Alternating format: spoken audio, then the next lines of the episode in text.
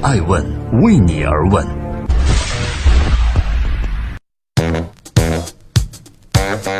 大家好，这里是爱问每日人物，每天晚上九点半准时上线，分享一个风口浪尖人物的商业八卦。我是爱成，今天我们共同关注周杰伦为什么迫切要与王思聪在电子竞技这个领域对抗一下呢？很多八零后和九零后都在自己的记忆曲库中有一首周杰伦的歌曲。作为一名音乐人，十几年中他一直站在华语乐坛的顶峰。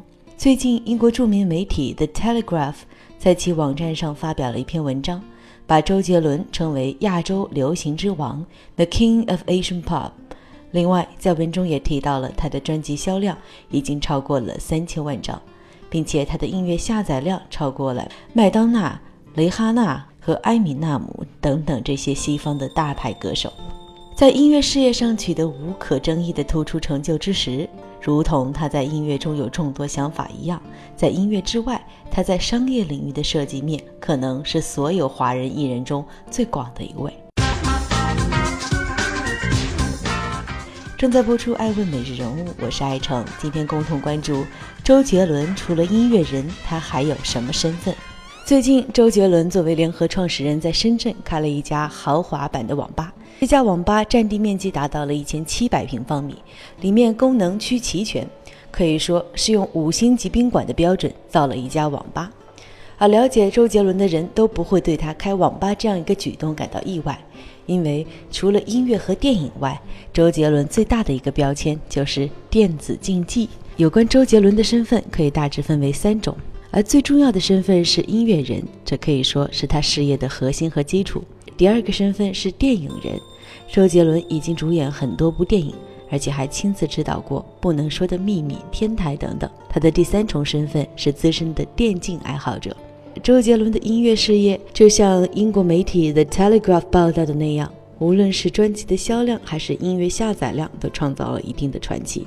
他的演唱会无论开在中国哪一个城市，门票都会在瞬间被抢空。另外，他还创立了一家名叫杰威尔的音乐公司，主要打理自己的音乐事业。毫无疑问，周杰伦的第一事业音乐可以说是非常成功的，而他的第二事业是电影。打开周杰伦的电影成绩单，我们可以看到这之中的亮点。比如他主演过的《头文字 D》，以及自导自演过的《不能说的秘密》，这是两部口碑不错的电影。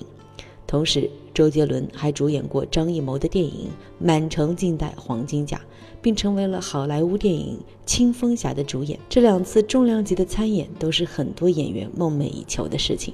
但是在华语乐坛战无不胜的他，在电影圈却不是这样。比如他曾经主演的《刺陵》。在豆瓣上的评分只有三点七分，口碑不算很好。另外，周杰伦自己还曾导演过一部电视剧，叫《熊猫人》。就算是周杰伦的资深粉丝，也不得不承认，这是周杰伦从影以来最大的败笔。这部剧口碑很差，甚至还因为收视率惨淡遭到停播。除了音乐和电影，周杰伦还干过很多副业。比如开古董店、潮牌店、餐厅、KTV，创办过耳机品牌。他还成为过某电商的首席惊喜官，尽管这是一个名副其实的虚职。虽然古董店和部分餐厅已经倒闭，但是对于周杰伦来讲，副业只是为了完成自己的一个梦想。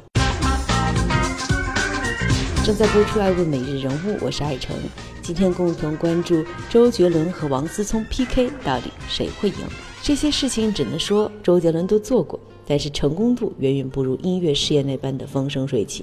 在众多的副业中，要说周杰伦真正最在乎的哪一个，那非电竞莫属了。有一次，周杰伦登上了央视新闻，并不是因为他的音乐，而是因为在央视的报道电竞产业时，把周杰伦当做了这一产业中的代表人物。跟周杰伦一样，把电竞产业当做投资重点的另外一个名人是王思聪。他们在电竞的投资上有很多共同点，比如都有自己的电竞战队，都投资建立自己的豪华网吧。两人还曾经在一起比赛过。对于具有良好发展前景的电子竞技，两人都表现出异乎寻常的热情。目前电竞产业非常的火热，各路资本纷纷选择进入。同时，亚洲奥林匹克理事会本月十七日宣布，电子竞技将成为二零二二年杭州亚运会的正式比赛项目。而这一决定再次把电竞产业推上了一个新高度。市场研究公司 New Zoom 认为，今年电子竞技市场规模将大涨百分之四十一点三，达到六点九六亿美元。二零二零年呢，将会提升至现在的三倍，达十五亿美金。在今天艾文每日人物的最后，我想说。近年来，有资本纷纷进入电竞行业，从业人员呢也在逐渐增加。有关电子竞技新的盈利渠道悄然出现，比如更加数据化和专业化的内容将大受欢迎。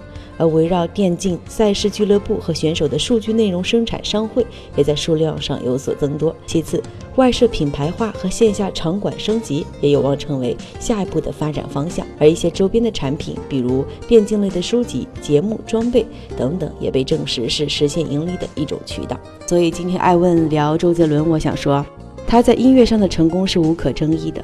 他能掌控好的事情，永远是他热爱并且熟悉的。周杰伦经常把“玩”这个字挂在嘴边，比如把创作音乐叫做“玩音乐”。也许正是这种轻松享受的状态，促使早已名利双收的他进入了一个个新的领域中去不断尝试。我是爱成爱问的创始人，爱问让内容有态度，让数据有伦理，让技术有温度。感谢收听，下期再见。爱问是我们看商业世界最真实的眼睛，记录时代人物，传播创新精神。探索创富法则。